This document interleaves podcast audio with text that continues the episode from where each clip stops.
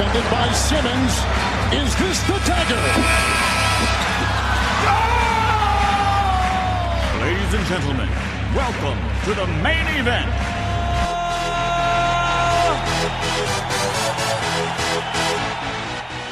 Bonjour à tous et bienvenue dans le septième épisode du carton de l'analyste. Le format est simple, 4 cartons de 12 minutes, comme un match NBA, où nous revenons sur l'actualité basket. Autour de la table avec moi ce soir, euh, celui qui ferait pâlir de jalousie Russell Westbrook à cause de son style, Jérémy. Salut. À ma gauche, son style à lui se rapproche plus de Colin Sexton, même s'il est persuadé de ressembler à LeBron. Johan. Salut tout le monde. Donc moi c'est Paul et je suis ravi de vous accompagner ce soir. Euh, J'espère que j'aurai la délicatesse d'un Raymond Felton qui sort du McDo. Euh, comment ça va les gars ce soir? Bah, ça va, ça va et toi? Ça va, ça va. On sort d'un MLKD euh, qui a qui a tenu ses tenu ses, euh, ses, ses attentes. Donc euh, je sens qu'on était euh, on était tous euh, très impatients de vivre ensemble ce, Martin Luther King Day hier et on a eu euh, quand même pas mal de beaux résultats. Euh, juste un petit mot euh, pour euh, Benjamin qui euh, qui, euh, n'est pas avec nous ce soir. Il est en train de se, de se remettre. Donc, on lui fait des, euh, des gros bisous et, euh, et euh, il retrouvera sa place à la main très rapidement. Bon courage.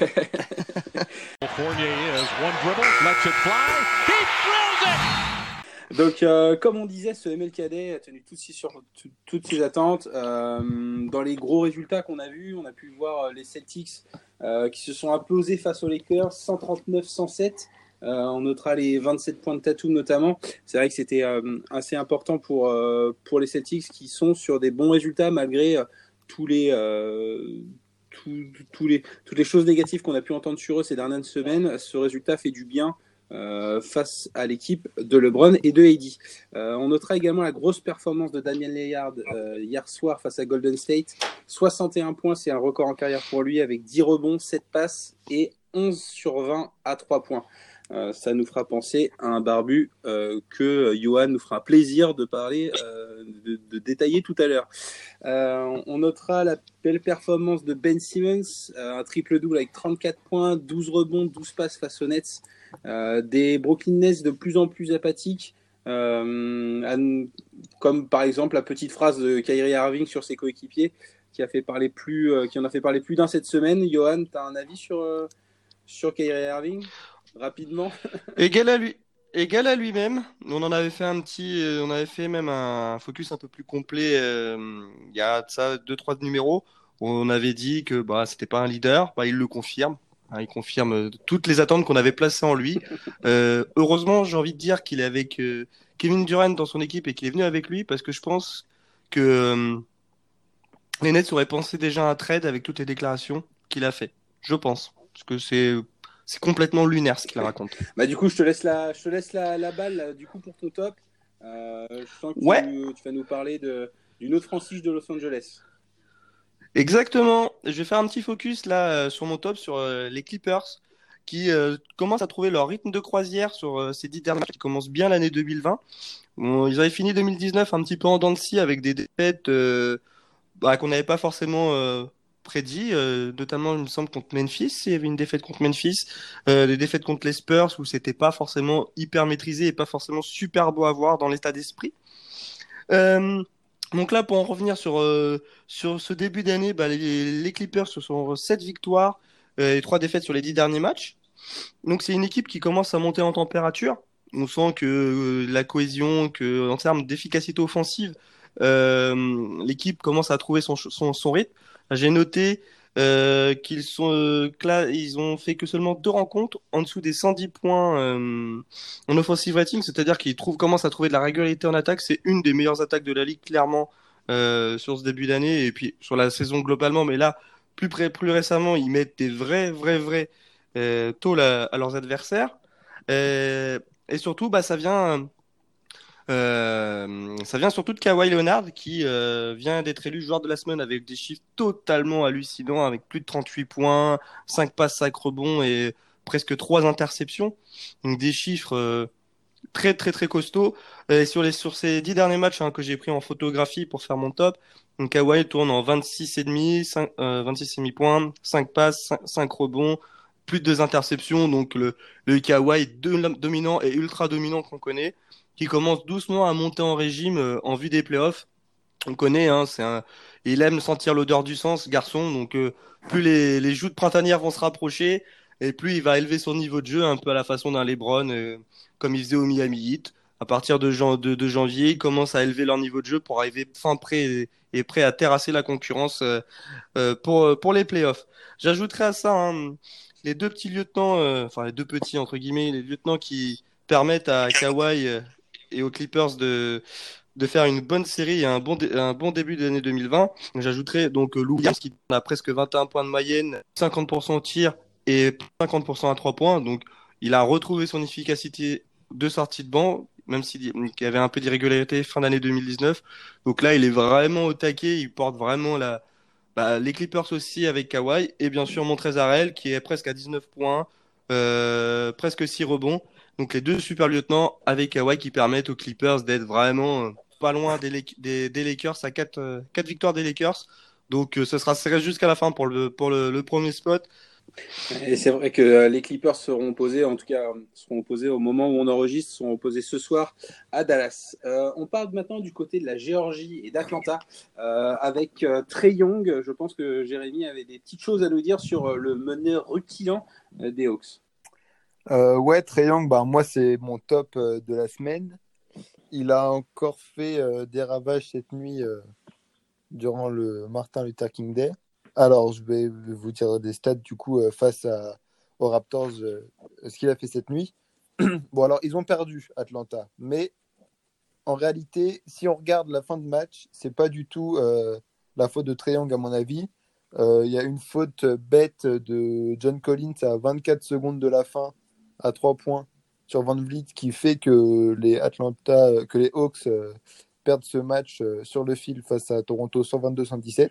Mais durant ce match, Trey Young, il a 42 points, 15 passes décisives et 6 rebonds. Ce qui est euh, bah, juste incroyable, en fait, 42 points. Alors, quand on voit, je ne sais pas si vous avez vu passer certaines images de ce qu'il a tenté durant ce game face aux Raptors, le petit pont euh, du milieu de terrain euh, enchaîné par le foot. Bon, malheureusement, ça ne rentre pas, mais on voit rarement des moves euh, comme ça. On ne le voit pas tous les soirs. Trayon, pour rappel, c'est à moyenne, en, là, cette saison, c'est 29 points de moyenne avec 4 bons et 8 passes. ce qui est franchement pas dégueulasse, on peut le dire. alors, on peut me dire que oui, Atlanta un, bilan collectif euh, plus que moyen, parce que bon, c'est, ils font du 10-34, mais euh, tout de même, Trey Young, dans ce, il, sort du lot quand même de cette équipe. Euh, c'est lui qui l'a fait jouer, qui l'apporte quand même. Et, voilà. Moi, Young, là, quand c'est un peu l'époque du, All-Star Game, des votes, etc. Pour moi, Young, il mérite sa place au All-Star Game, malgré le bilan moyen de son équipe. Euh, mais il la mérite largement euh, pour sa performance individuelle. Comme tu dis, c'est vraiment la phrase qui est sur toutes, les lèvres actuellement, savoir si Trey Young euh, a, en tout cas, mérite d'être au All-Star Game. Pour ma part, j'aimerais faire un petit focus en tant que vrai fanboy sur ma franchise de, Utah. c'est vrai qu'actuellement, la franchise de Salt Lake City présente on va dire une, régularité déconcertante, un, rythme de jeu, une fluidité qui est vraiment, euh, vraiment impressionnante. Euh, on, en a discuté là juste avant d'enregistrer. C'est vrai qu'actuellement, ils sont euh, sur une série de 17 victoires sur les 19 derniers matchs, dont un match perdu en prolongation face à New Orleans. on sait que c'est un, match qui avait fait un petit peu débat, notamment comment, les, Utah se fait rattraper dans les derniers instants. C'est vrai que c'est une franchise qui va, qui va falloir surveiller dans les enfin en tout cas à nouveau surveiller dans les, prochains, dans les prochaines semaines de compétition. Euh, on passe maintenant du côté des flops et euh, on, va faire, euh, on va faire rapidement ton flop, Johan, même si je sais que tu serais capable d'en parler pendant au moins 24 minutes. on, va aller du côté on va aller du côté du Texas et du côté d'un grand barbu. Exactement, des roquettes. Effectivement, j'en pourrais j'en peux en faire un focus des roquettes parce qu'il y a énormément de choses à dire euh, ça va, ça va pas très bien en, en ce moment euh, sur les Rockets. Sur les quatre euh, victoires, enfin sur les dix derniers matchs, quatre victoires pour six défaites. Donc c'est totalement désastreux. Puis ils ont affronté donc des équipes comme Portland, Memphis, les Pelicans et OKC deux fois, qui sont des adversaires qui étaient à leur portée. Je je ferai assez vite sur, ces six matchs où il y a des défaites, ils sont sous les 45% au tir global, ce qui est catastrophique. Sur les six matchs, sur ces mêmes six matchs, moins de, moins de, moins de 33% à 3 points. Donc c'est l'équipe qui en prend le plus. Donc la carte était panier, vous pouvez pas gagner. Mais pour moi, c'est toute la philosophie de la franchise qui est à revoir. Je pense que j'en ferai un focus plus profond la prochaine fois euh, pour euh, développer sur, sur cette franchise des Rockets. Donc euh, maintenant, on, se, on va se avoir un, un, flop qui n'est pas vraiment un flop, mais c'est plutôt quelque chose qui nous a tous attristés, en tout cas aujourd'hui. C'est la façon dont Delante West a été retrouvé dans, dans, les rues à Washington, si je ne me trompe pas. Jérémy, si tu peux nous en parler rapidement de, de ce qui s'est passé? Ouais, ben, on, en fait, on a vu une vidéo euh, de Delonte West euh, euh, prise à partie par la, la, police locale, quoi, en gros. on voit donc cette vidéo de, de lui torse nu dans la rue et puis voilà, dans un état assez critique, on, peut dire. Delonte West, pour rappel, c'est un ancien joueur de NBA, du coup, hein, qui a, il a joué huit saisons euh, en NBA, notamment euh, à Cleveland euh, avec LeBron James. On sait que les deux avaient une relation assez, je dirais pas fusionnelle, mais plutôt très amicale. Ils s'entendaient plutôt bien. LeBron James a, a souvent aidé Delonte West à, tenir parce qu'on sait qu'il avait un peu, il avait des problèmes mentaux dans sa vie, etc. aussi. Donc LeBron James l'a aidé à tenir. Et puis là, on le voit euh, euh, dans un état euh, lamentable, etc. Donc moi, ce que je voudrais, le point que je voudrais soulever, c'est est-ce que la NBA aide assez ses joueurs mentalement, psychologiquement, en fait, parce qu'on sait que bon, certains joueurs, ok, on voit souvent la, meilleure partie de la NBA avec des joueurs qui gagnent des millions, etc. Mais on voit très rarement la retombée. Donc euh, voilà, je trouve ça un peu dommage et peut-être que la NBA devrait faire quelque chose pour euh, rattraper tout ça. Voilà le buzzer euh, du premier carton retentit. on attaque désormais le deuxième carton et on se rend à Philadelphie pour regarder les Sixers.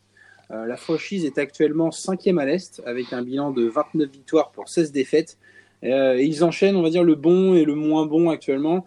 Euh, notamment à l'image d'un Joel Embiid que certains avaient mis dans la course au MVP en début de saison. Donc c'est vrai que euh, je vais laisser retentir le buzzer et ensuite je passe la balle à Johan.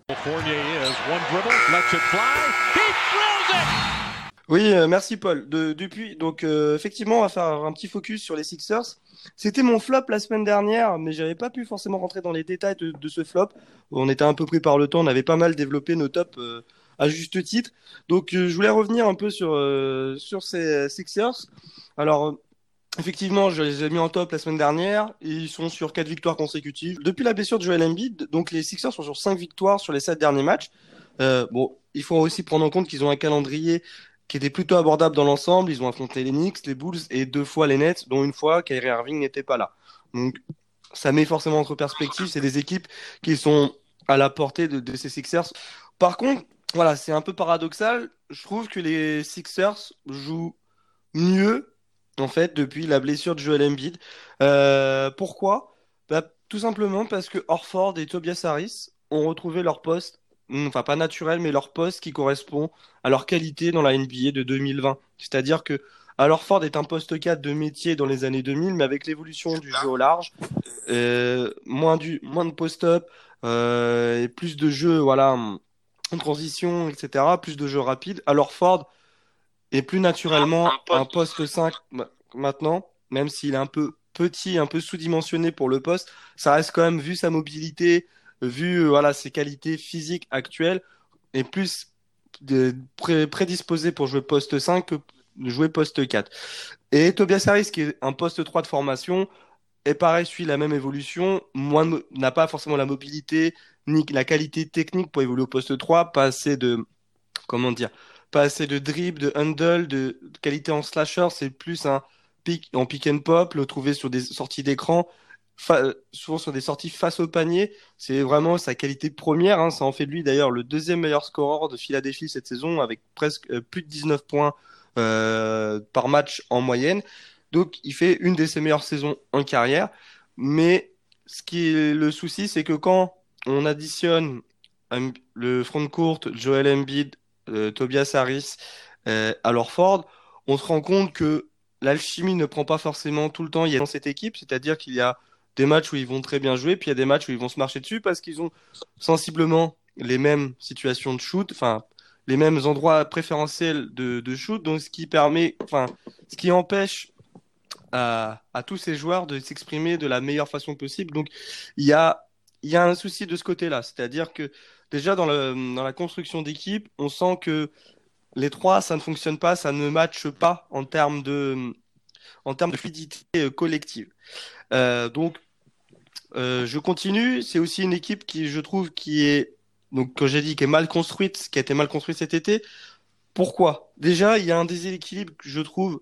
Alors ça, un des équipes, ce sera peut-être à Brett Brown aussi de trouver les ajustements nécessaires entre le 5 majeur et le banc. C'est-à-dire que Philadelphie est une des meilleures équipes avec le 5 majeur, donc son 5 majeur euh, sur le terrain. Par contre, en termes de scoring de sa seconde unité, c'est la 28e équipe en termes de scoring en sortie de banc, donc c'est-à-dire un des bancs les plus faibles en termes d'apport offensif euh, pour Philadelphie. Donc pour une équipe qui qui se dit et qui veut aller au bout, avoir un banc aussi faible paraît quand même préjudiciable parce qu'en playoff, on sait qu'on a toujours besoin d'avoir un ou deux mecs qui peut apporter, qui peut être le facteur X euh, sur un match et qui peut, qui peut donner, qui peut changer le momentum d'une série.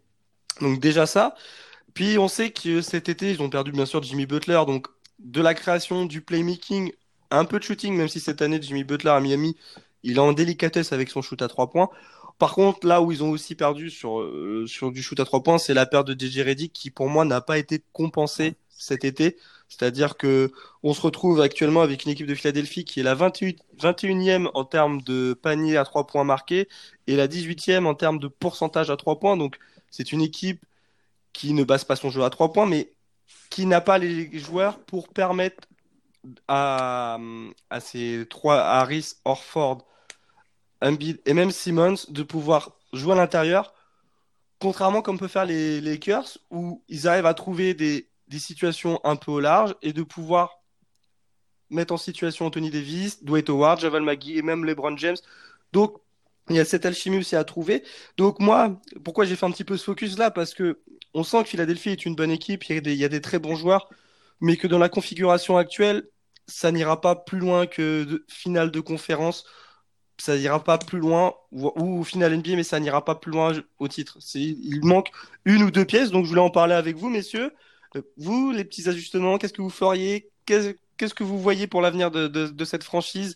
Euh, Comment on peut sentir la fin de, la fin de saison? Qu'est-ce que les ajustements que vous feriez, vous? Vas-y, Jérémy, je te laisse, euh, euh, je te laisse prendre la balle. Juste pour noter rapidement que les Sixers sont sur une série de 4 victoires consécutives.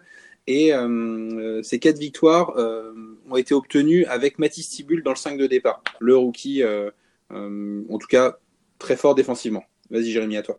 Ouais, bah, moi, je trouve que justement, ça va dans ce sens-là euh, de ce que tu dis, Paul. Je trouve qu'en fait, euh, Philadelphie, je ne vais pas dire qu'ils sont imbattables, mais quasiment quand ils se mettent à jouer dur. Je pense que c'est leur jeu. Ben Simon, c'est un joueur physique. Euh, Mathis Tibul, justement, est très fort en défense. En fait, quand ils jouent dur, que ce soit en attaque ou en défense, mais particulièrement en défense, il n'y a pas beaucoup d'équipes qui peuvent les battre. Oui, ils ont perdu, ils ont perdu Butler, euh, euh, Josh Richardson, il ramène. Euh, j'aime beaucoup son apport, moi. cette saison, du coup, il joue, il joue 32 minutes et il met 15 points. Moi, j'aime beaucoup son apport. Je trouve qu'il rajoute, il amène du spacing, etc. moi, mais c'est surtout l'envie. J'ai l'impression que parfois les Sixers, ils n'ont pas envie, en fait. ils sont sur le terrain, mais j'ai, enfin, c'est l'impression qu'ils me donnent, en fait. Et quand ils commencent à jouer dur, ils sont quasiment imbattables. En défense, c'est une, forteresse. Euh, alors Ford, malgré son, âge avancé, on va dire, il défend toujours quand même, malgré ce qu'on peut dire et tout. Il c'est pas un top défenseur, mais il, défend bien. Euh, euh, ouais, voilà, moi c'est juste dans l'envie parfois, j'ai l'impression que les, Six- les Sixers sont en deçà de ce qu'ils pourraient être vraiment en fait. Donc c'est, je sais pas si c'est à Brett Brown justement, comme tu dis Johan, de les remotiver ou quoi, ou mais parfois j'ai l'impression qu'il qu'il manque d'envie en fait. Je sais pas ce que vous en pensez. Bah, globalement, comme tu disais, c'est vrai que les Sixers, si on compare vraiment euh, dans les statistiques par rapport à la saison dernière, ils font une moins bonne saison. Euh, en termes de victoires et de défaites, c'est pas non plus euh, différent. Enfin, je veux dire, il n'y a pas, a a pas des chiffres catastrophiques. Mais comme tu dis, c'est en termes de statistiques, c'est un peu, un peu différent. Il y a moins d'envie. Euh, très d'accord avec ce que tu viens de dire, Johan, aussi, en disant que euh, JJ Redick n'a pas été remplacé. Pour moi, JJ Redick était vraiment une des pièces maîtresses euh, de, euh, des Sixers. Et en tout cas, dans, en sortie de banc, il apportait énormément.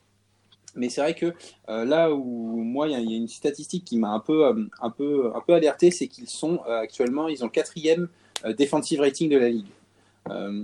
Pour une équipe qui, qui, a, qui a cette capacité, on va dire, à défendre, euh, ce qui m'étonne, c'est qu'il n'est pas, euh, qu'il ne nous impressionne pas en fait.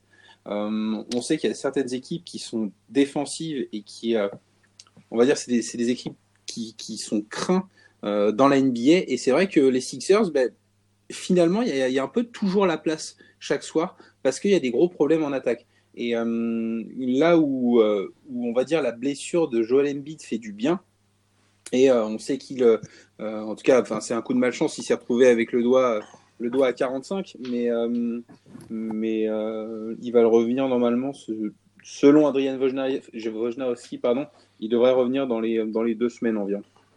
Mais là où il y a vraiment quelque chose à faire, c'est justement dans, dans, le, dans, dans l'animation offensive, en fait. Ils ont la chance d'avoir un joueur en tant que Ben Simmons, qui est un joueur impressionnant, qui a une lecture de jeu qui est vraiment très très bonne. Euh, ils ont Tobias Harris, Rich- euh, Richardson, All Harford, c'est vrai qu'on peut le compter aussi en attaque. hein. Il, il est à 12 points par match, si je ne me trompe pas, un truc comme ça. 12-13 points. Euh, donc, c'est des joueurs qui sont impressionnants, mais il manque quelque chose, et je trouve que c'est dans la sortie de banc où, au final, euh, il leur manque une pièce, une pièce importante. Là, je suis d'accord avec toi, hein, je suis complètement d'accord. Et du coup, parce que, enfin, je sais pas ce que vous en pensez, mais là, l'effectif tel qu'il est, s'il n'y a pas de modification à la trade deadline, est-ce que vous les voyez gagner? Bon, non. Non, ils- non, non, ne non. vont pas gagner. Mais, Non. mais par exemple, alors j'ai pensé, euh, j'ai pensé à deux trades possibles euh, pour des mecs qui pourraient apporter un peu de scoring et un peu de shooting. J'ai pensé à Darren Collison, qui souhaite revenir en NBA, en sortie de banc derrière Ben Simmons, ou même des fois associé avec Ben Simmons, qui, euh, qui tourne à plus de 40% à 3 points en carrière, qui est capable de scorer, de bien défendre. Ou euh, bah pourquoi pas Derrick Rose, j'ai vu qu'il s'était intéressé par Derrick Rose. Pourquoi pas apporter du scoring, surtout que Derrick Rose fait une super saison en sortie de banc et des fois même associé avec Derrick Rose, euh, avec Ben Simmons en fin de match et libérer du spacing. Moi, ce que je veux, c'est qu'ils arrivent à libérer du, spacing entre Orford, Embiid et Harris. Et s'ils arrivent à trouver cette alchimie-là, là, ils vont être vraiment dangereux. Je sais pas ce que vous en pensez, les gars. Je sais qu'il nous reste un peu. Après, faut que, ouais, faut que les autres soient d'accord. Euh, Les, Pistons, je suis pas sûr qu'ils puissent euh, lâcher Derrick Rose et puis contre quoi aussi, il faut voir. Mais C'est ça. C'est une bonne idée, ouais. Après, euh, c'est vrai que euh, je me permets de reprendre la main avant le buzzer. C'est vrai que Derrick Rose pourrait être l'ajout, euh, le facteur X qui permettrait à, aux Sixers de prendre, on va dire, la vraie mesure de leur saison NBA. Mais je rejoins Jérémy, il faudra voir la contrepartie parce qu'il y a très peu de chances que euh, les Sixers soient en, capable, en, en- en capacité à récupérer Derrick Rose au vu de leur effectif. Le buzzer euh, retentit pour la fin de cette première mi-temps. Nous vous remercions de nous avoir accompagnés euh, pendant ces 24 minutes. Euh, nous vous retrouvons très rapidement pour la deuxième mi-temps. Euh, prenez soin de vous et à bientôt. Salut Salut tout le monde!